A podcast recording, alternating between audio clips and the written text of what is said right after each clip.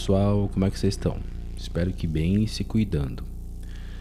Para quem não me conhece, eu me chamo Arthur Nesrala, sou artista orientador de música no projeto vocacional dessa edição de 2020 e estou atuando aqui na região Sul 3. Antes da gente começar, como sempre, lembro a vocês que esse conteúdo integra as ações da edição 2020 do programa vocacional da Secretaria Municipal de Cultura em parceria com a Secretaria Municipal de Educação de São Paulo.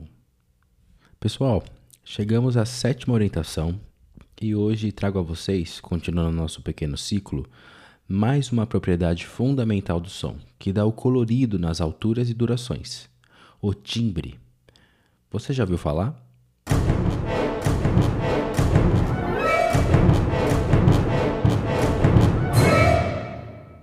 O timbre nada mais nada menos é do que a propriedade que nos permite distinguir a origem dos sons, ainda que esses sons estejam na mesma altura. E essa propriedade varia de acordo com a fonte sonora que está produzindo esse som. Vou deixar mais claro para vocês. Vocês devem ter percebido que eu estou usando sempre a mesma música para exemplificar as propriedades do som. E ela sempre aparece sendo tocada ao piano, ou seja, estou usando o timbre do piano para tocar essa música.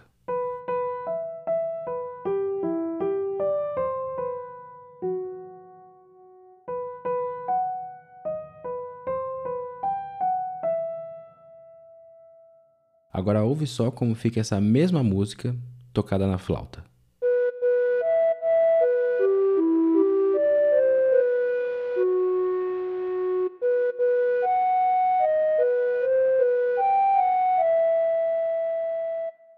Bonito, né?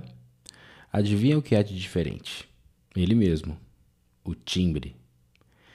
Eu toquei a mesma música seguindo as mesmas alturas e durações, mas somente mudei o timbre. Na primeira vez, a música foi tocada pelo piano, e na segunda vez foi tocada pela flauta, ou seja, a fonte sonora do segundo exemplo veio da flauta. É a mesma música, mas com uma cor diferente. Podemos fazer um paralelo simples dessa propriedade com o nosso corpo e a roupa que vestimos. Imagine que o corpo seja composto pelas alturas e durações musicais, ou seja, pelas duas primeiras propriedades que são a base, constitutivas para a música barra corpo funcionar. E precisamos colocar uma roupa, que pode mudar a cada dia, de acordo com as ocasiões ou gosto pessoal. A roupa que esse corpo pode vestir seria o equivalente ao timbre e às suas mais diversas possibilidades de colorido. Eu tenho certeza que você já deve sair assobiando pela casa a vinheta que eu compus quando inicia e termina as minhas orientações, certo? Vamos ver quais timbres temos nessa vinheta? Temos um timbre eletrônico no início.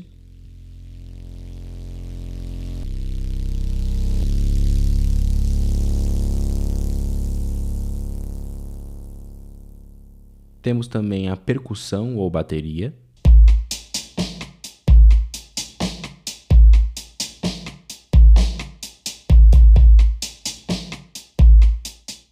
Temos também uma flauta.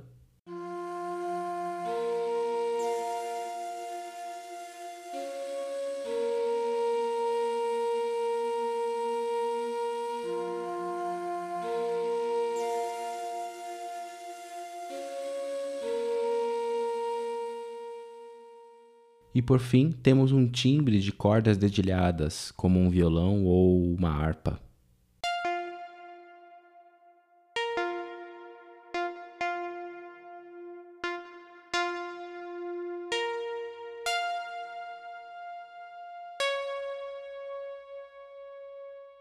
Agora vou tocar para vocês a vinheta, mas com alteração de dois timbres. Escute e veja se você consegue identificar.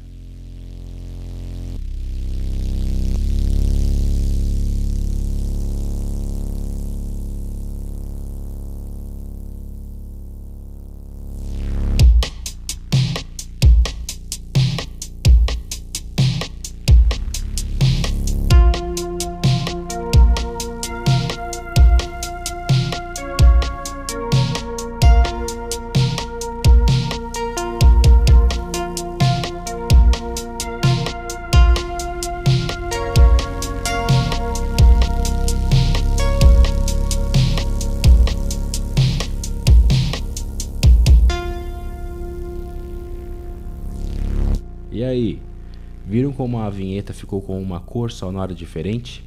Eu alterei aqui o timbre da flauta e um pouquinho da percussão. Por ter essa potência de mudança de colorido, o timbre é um forte recurso de expressividade, de musicalidade na música.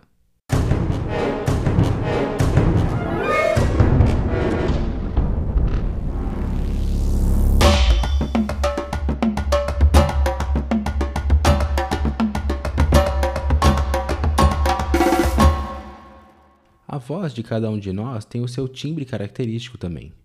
Cada voz tem a sua, entre aspas, digital ou cor sonora. Experimente gravar você falando alguma frase para depois escutar o timbre da sua voz. Escuta com bastante atenção, pois você tem uma voz única no mundo. Depois você pode brincar de alterar o timbre da sua voz falando essa mesma frase com sotaques diferentes ou até mesmo imitando a voz de alguém, por exemplo. Há várias maneiras de alterar o timbre da sua voz. Talvez mais aguda.